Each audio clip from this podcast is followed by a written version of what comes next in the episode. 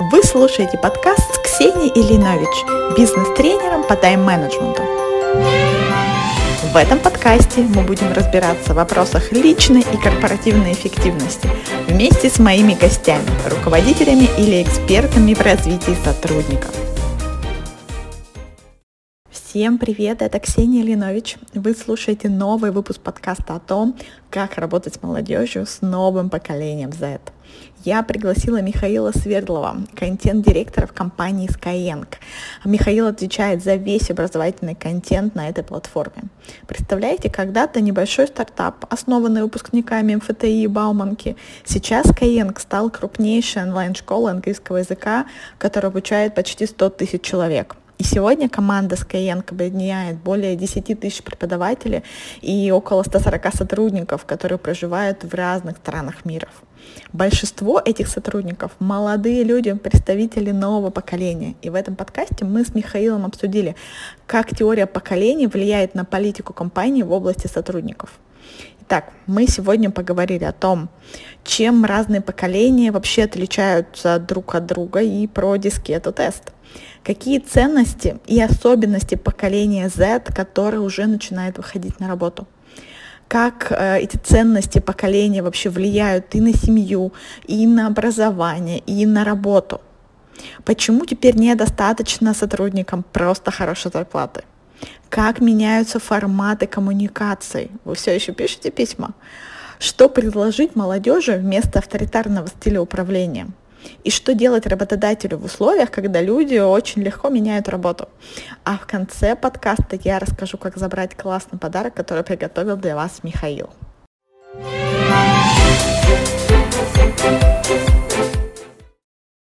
Михаил, привет. Привет, Ксения. Давай перейдем сразу к делу. Расскажи, пожалуйста, о себе, чтобы познакомиться с нашими слушателями. Да, меня зовут Миша Свердлов, я контент-директор э, в школе Skyeng э, и отвечаю за весь образовательный контент э, на нашей платформе. Соответственно, мы делаем полный цикл разработки материалов от момента возникновения идеи КСД потенциальных учеников и создания концепции курса либо микрокурса – Э, и до, соответственно, внедрения этого курса на преподавателей, контроль качества, отсмотр метрик, постоянное улучшение материалов и подхода преподавателей к преподаванию на этом курсе. И, соответственно, команде контента на сегодня порядка 140 человек.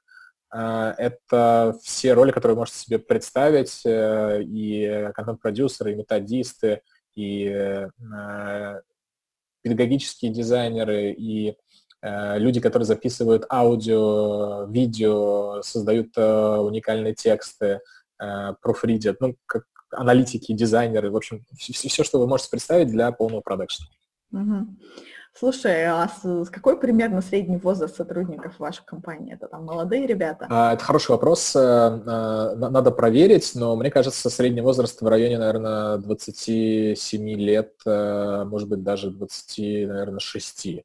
Я себя чувствую в свои 32 периодически достаточно возрастным сотрудником. Динозавром динозавром, который еще застал э, в своем раннем детстве очереди за колбасой э, и даже может гордиться, не знаю, может быть, если вообще этим можно гордиться, тем, что я э, родился еще в Советском Союзе в свои 87-е года.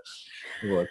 А знаешь, как еще говорят, можно проверить, если когда ты эм, спрашивают, как сохранить, ты говоришь, нажимаешь на дискетку. И вот молодые ребята говорят, на что?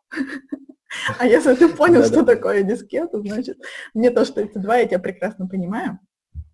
А. Нам э, ребята предъявляют, э, которые у нас учатся, э, что у нас в некоторых элементах контента есть э, телефоны BlackBerry, и они апеллируют, что BlackBerry как компания э, вроде как канула в лету еще год назад. Вот эта скорость как раз изменений и ожидания от того, что э, текущее поколение вообще э, видят, ждут э, от образования и от э, контента, и от визуального ряда в том числе. Угу. Давай тогда немножко на шаг назад про, мы начали про поколение говорить, про теорию поколений. Ты вообще как в целом к ней относишься? Интересный вопрос, можно ли к ней относиться или не относиться. Мне Ну, кажется, мы кто-то в живем- нее не верит, говорит, что это ерунда. Ну, это, знаешь, это как, э, типа, много людей не верят в то, что есть коронавирус. Э, Ну, типа, как бы с некоторыми вещами сложно спорить.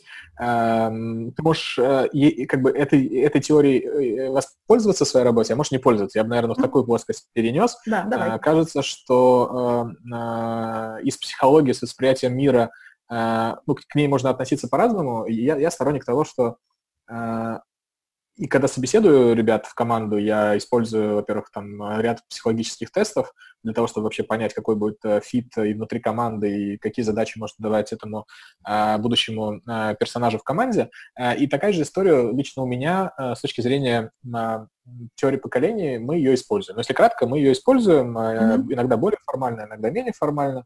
Э, э, Кицы, наше направление, которое занимается детишками до 18 лет, ну, школьниками там, с 4 до 18, они, они, соответственно, в это очень, очень сильно фокусируются.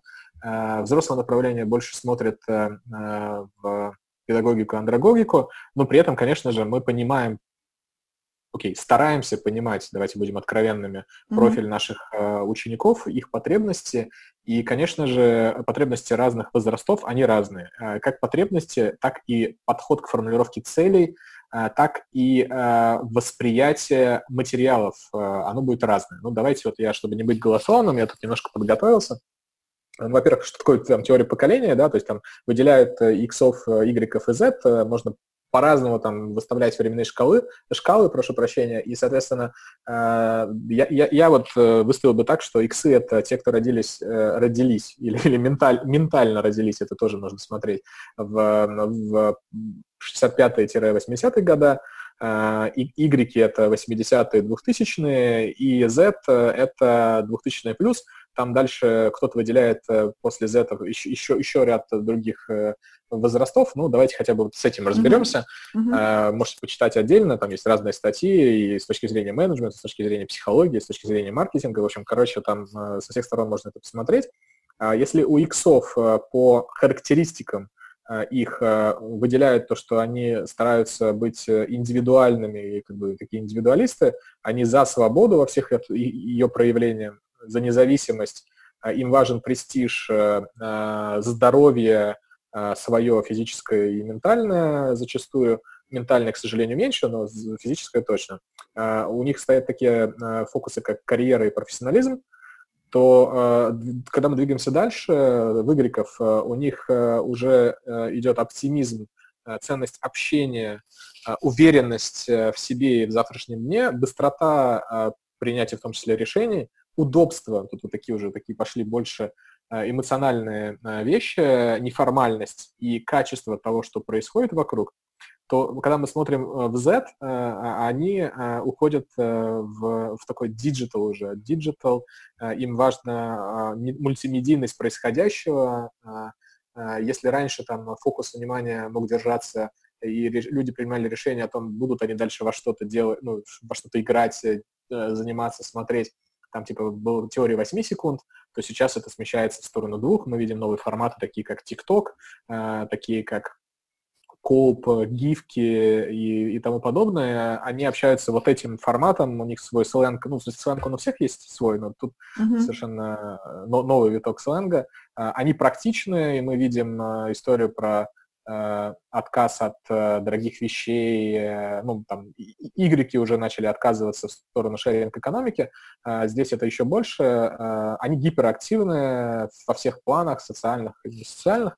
Э, Они экономичны, они понимают цену э, вещам, стараются понимать. Э, э, Если э, в большинстве своем брали айфоны в кредит, то, в принципе, Z, они либо уже на них могут заработать, э, плохая формулировка, но это реальность, к сожалению, э, вот, э, либо они просто отказываются от э, айфонов в пользу э, в пользу каких-то вещей, которые э, решают задачи, а не несут какой-то бренд составляющий. Но они за, за созидание и технологичность. То есть это люди, которые заботят, стараются заботиться вообще о происходящем вокруг, э, иногда, может, даже больше, чем о себе. Вот.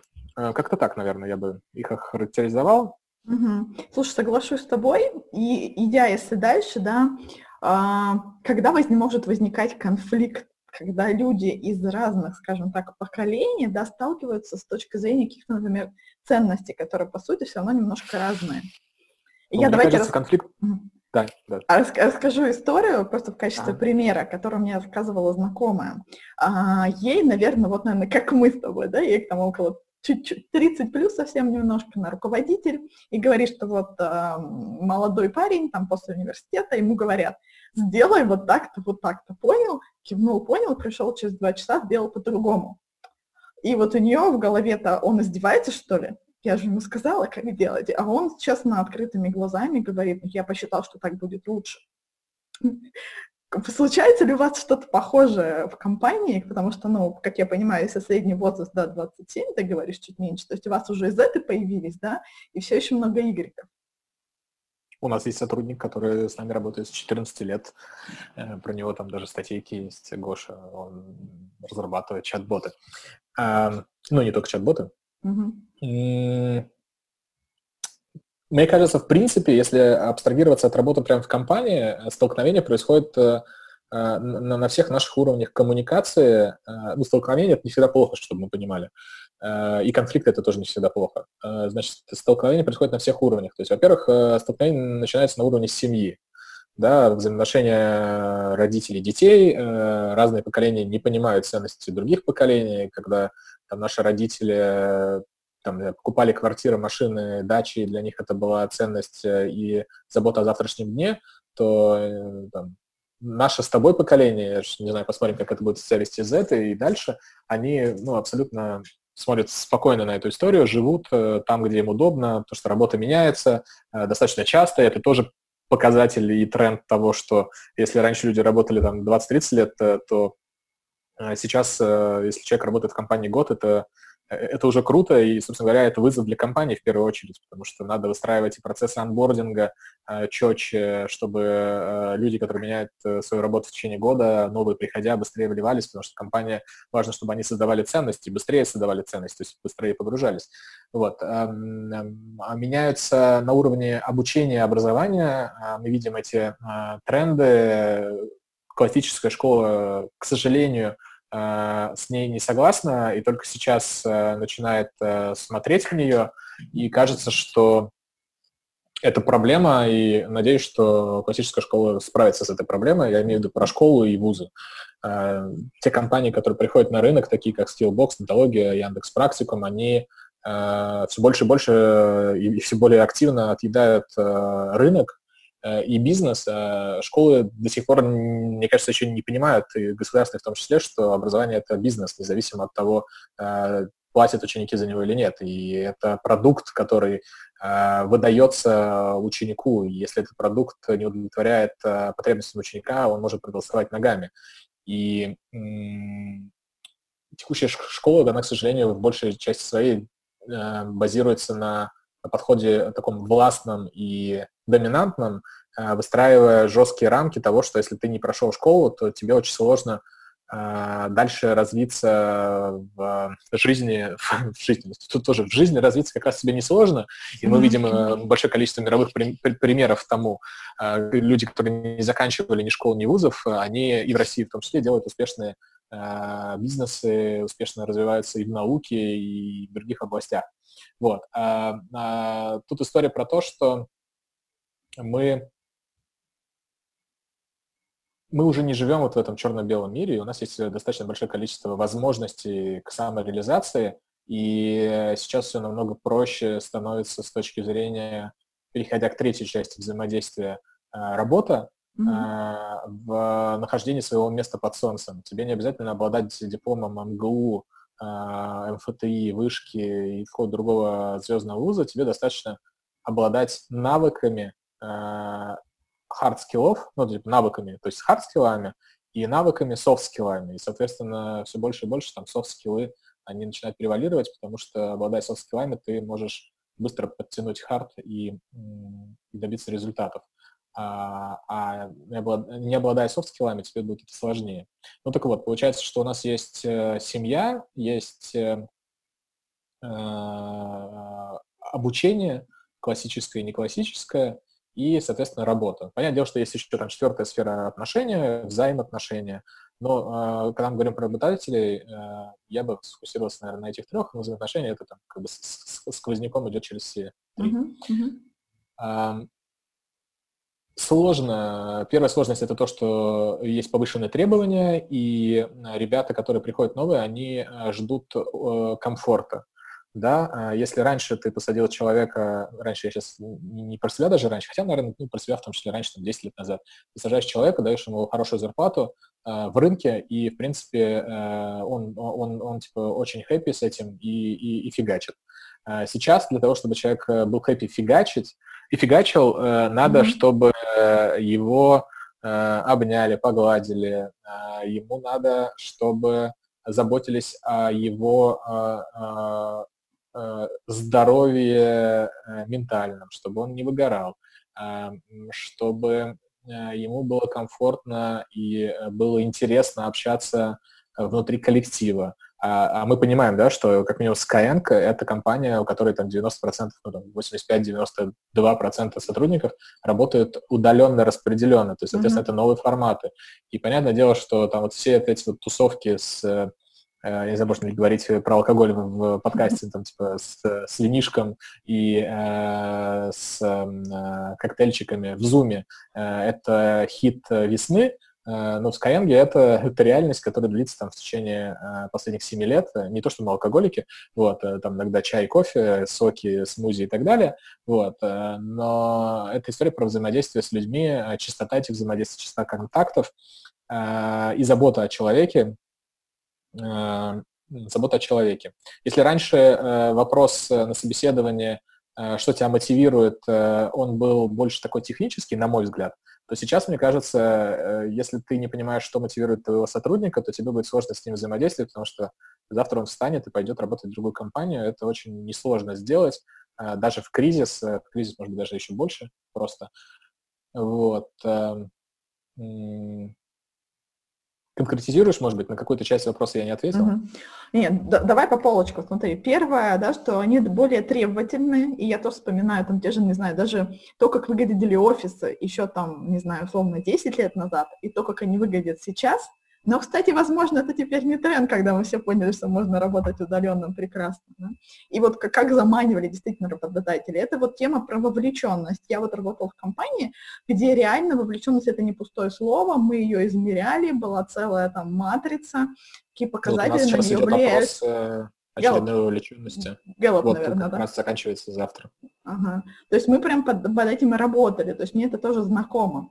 И это такой один из первых элементов, да, что, что отличает. Ты рассказывал, что как важно им работать в хорошем месте, в хорошем коллективе, понимать, что там о тебе заботится. Это как раз и составляющая Гэллопа. Кстати, если вы нас сейчас слушаете, рекомендую, у них на сайте gallup.com, что в таком духе, наверняка есть много полезных материалов на эту тему. Да? Мне кажется, есть еще некоторые вещи, которые делают взаимодействие сложнее. Например, то, что, опять же, как мне кажется, я не успела поработать с такими молодыми ребятами в качестве там, сотрудников или коллег. Из того, что я успела прочитать, например, это то, что все ребята в мессенджерах. И если мы, там, не знаю, я еще человек старой закалки, который привык позвонить, и я, например, не отвечаю на имейлы в течение пары часов, обычно в течение суток, потому что я за то, чтобы жить своей жизнью без телефона, без имейла какое-то время, возвращаться, проверять мессенджеры, отвечать и уходить, да. А насколько я понимаю, поколение Z, оно там постоянно в телефоне их и ожидает там вот от того, что ты тоже будешь таким же, им нужны чатики, им нужны там какие-то свои способы взаимодействия. Форматы коммуникации — это, конечно же, э, вещь, без которой не достучаться и не, не взаимодействовать с, да даже и с поколением Y, мне кажется. А, культура э, взаимодействия, она существенно изменилась, и э, звонить — это действительно сейчас такой мовитон. Mm-hmm какое слово даже я выбрал, немножко архаичное и архаичное. Ладно, как я понял. Для. Значит, э, э, и получается, что и наши, э, ну, с одной стороны, сотрудники, а с другой стороны, это пользователи, пользователи, которые учатся у нас. И мы стараемся адаптировать формат обучения под них. Это и stories, это и ленты новостей, к которым они привыкли, это и контент в соцсетях, это все каналы, каналы потребления материалов, без которых тебя просто не будут воспринимать. А, и то же самое с сотрудниками. У нас, э, у нас есть э, внутренние каналы в Slack, э, у нас есть форматы взаимодействия, когда мы с ними взаимодействуем через чат-боты, когда мы даем возможность не пользоваться e-mail. Ну, то есть вот по поводу e-mail это вообще такая история. Я с ним, я, я e-mail пользуюсь для коммуникации только с партнерами, и мне всегда очень неудобно, потому что э, я обычно очень долго отвечаю на имейлы, потому что первые три дня у меня занимает э, время зайти туда и открыть его. Ну, потому что я не так часто туда просто банально захожу, и мне надо себя заставлять, я себе в календарь ставлю блок, проверить э, e-mail, потому что у меня есть блоки, там, типа, отработать обратную связь от команды, но это обработать обратную связь от команды происходит в Slack. Mm-hmm. А вот открыть e-mail, это прям для меня целая, э, целая, целая эпопея. Эм, ну, вот как-то так, наверное. Слушай, интересно, потому что я еще из той категории, которая как бы корпоративная почта, это вот наше все. А, окей, мы про эту сложность поговорили еще. Как мне кажется, тоже поправь меня, а, это вот то, что поколение Z не особо признает авторитеты, да, то есть если раньше ты приходишь и говоришь, я не то, что ты начальник, я дурак, а скорее по-другому, скорее я руководитель, у меня сейчас больше опыта, и я, скорее всего, лучше тебя знаю, как сделать эту задачу.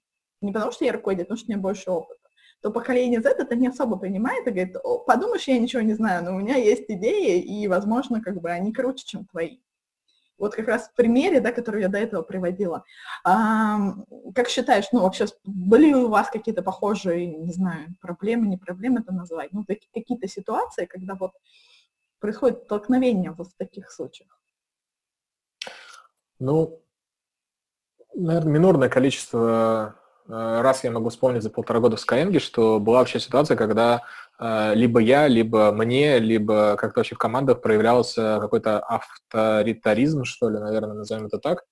Э, то, что ну, команда, она на то и команда, чтобы выбирать какое-то командное решение. И мы иногда даже сетуем на эту такую демократию, но при этом единственное мерило здесь, с одной стороны, это результат, ну, типа у каждого есть право на ошибку. Да, то есть если я с чем-то не согласен, я обычно формулирую это так, типа, я буду рад ошибиться.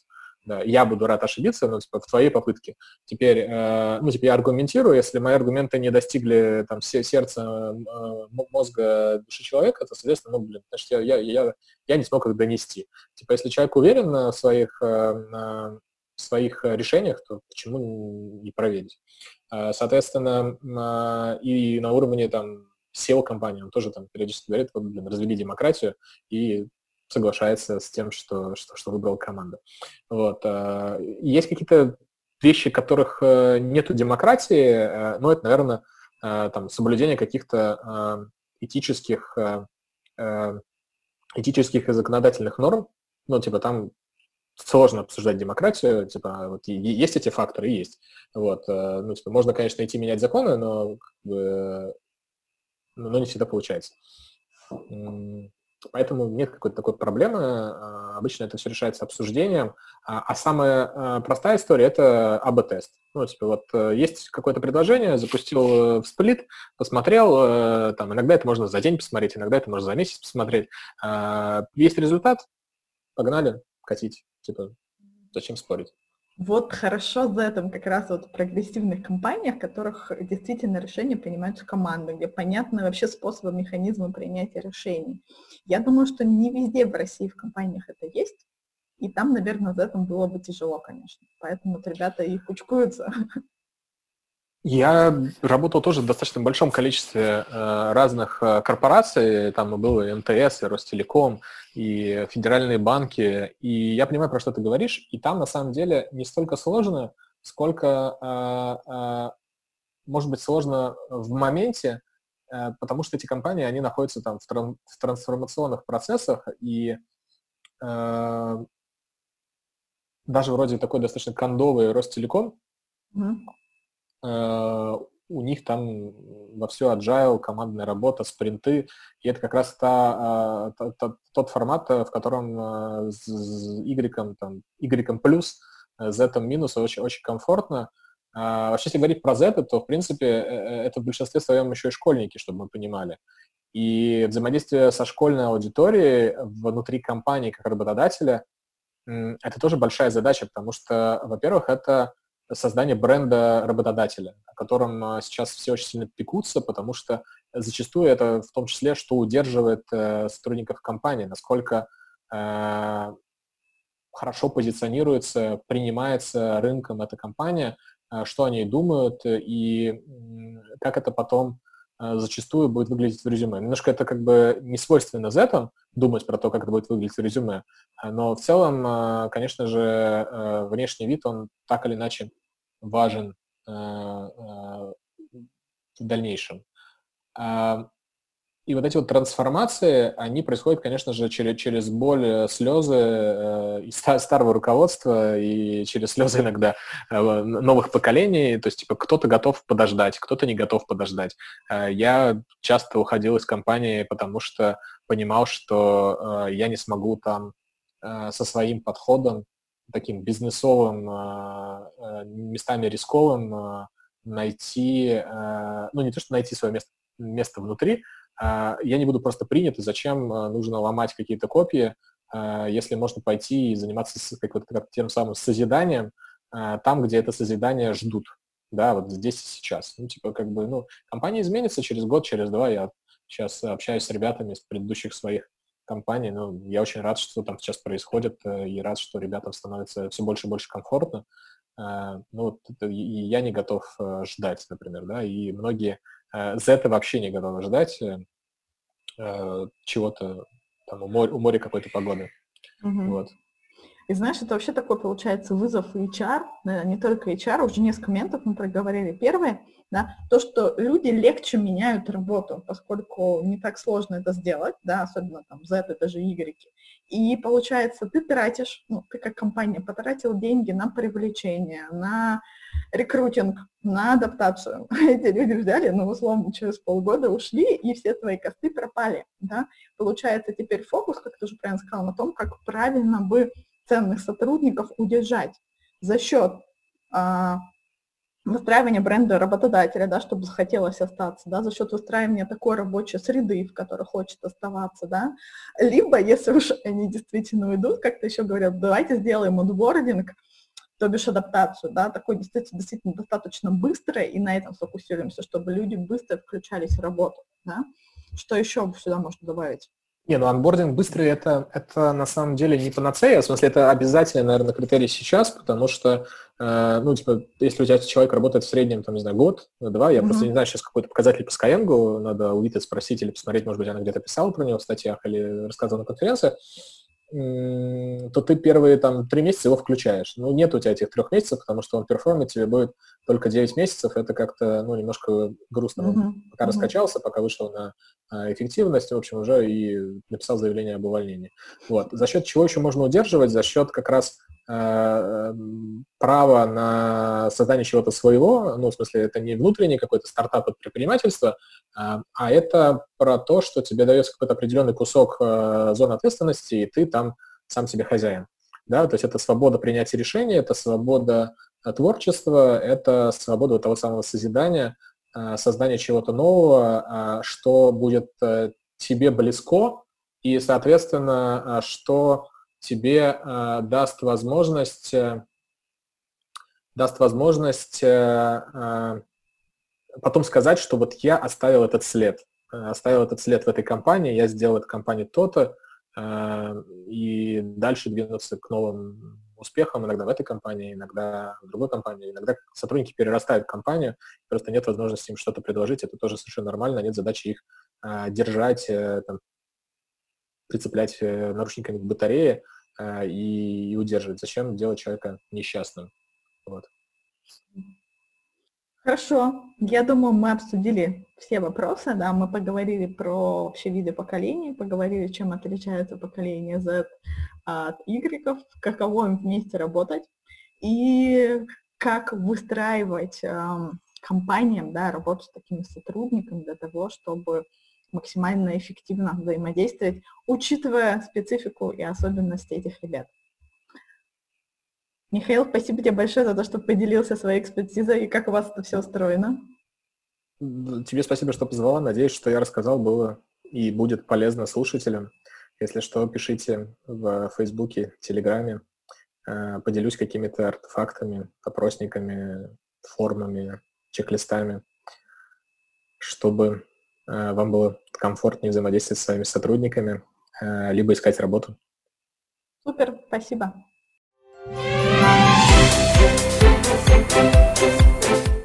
Ну что, мы только что с вами послушали подкаст о том, как работать с новым поколением, какие выводы я сделала для себя, такими поделюсь очень общими впечатлениями о том, что все-таки происходит эволюция ценностей, меняются поколения и меняется то, что для них важно. И, конечно, это очень сильно влияет внешняя обстановка то, что происходит в мире.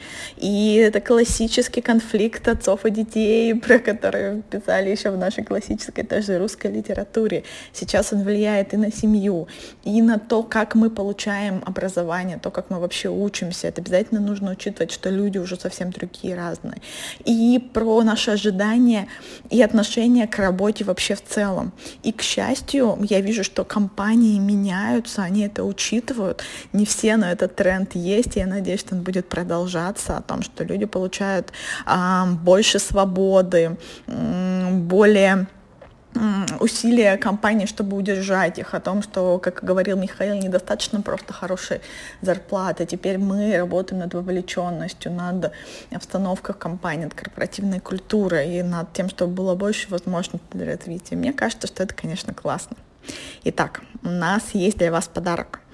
Это целый такой набор документов от Михаила. Там есть и презентация, зачем нужен HR в эпоху Тиндера, о том, как происходит подбор кандидатов с Skyeng. Это будет интересно и рекрутерам, и тем, кто ищет работу. Там и примеры матриц оценки кандидатов, примеры KPI на испытательный срок, список компетенций, навыков менеджера, которые интересуют КН, пример тестового задания и так далее. Кому нужен этот классный пакет документов, напишите мне в личку. Это можно сделать в Инстаграме, я там Ксения Ильинович, либо в Фейсбуке, либо в LinkedIn Ксения Ильинович. К счастью, у меня нет однофамильцев, надеюсь, легко меня найдете. И до встречи в следующем выпуске. Пока-пока!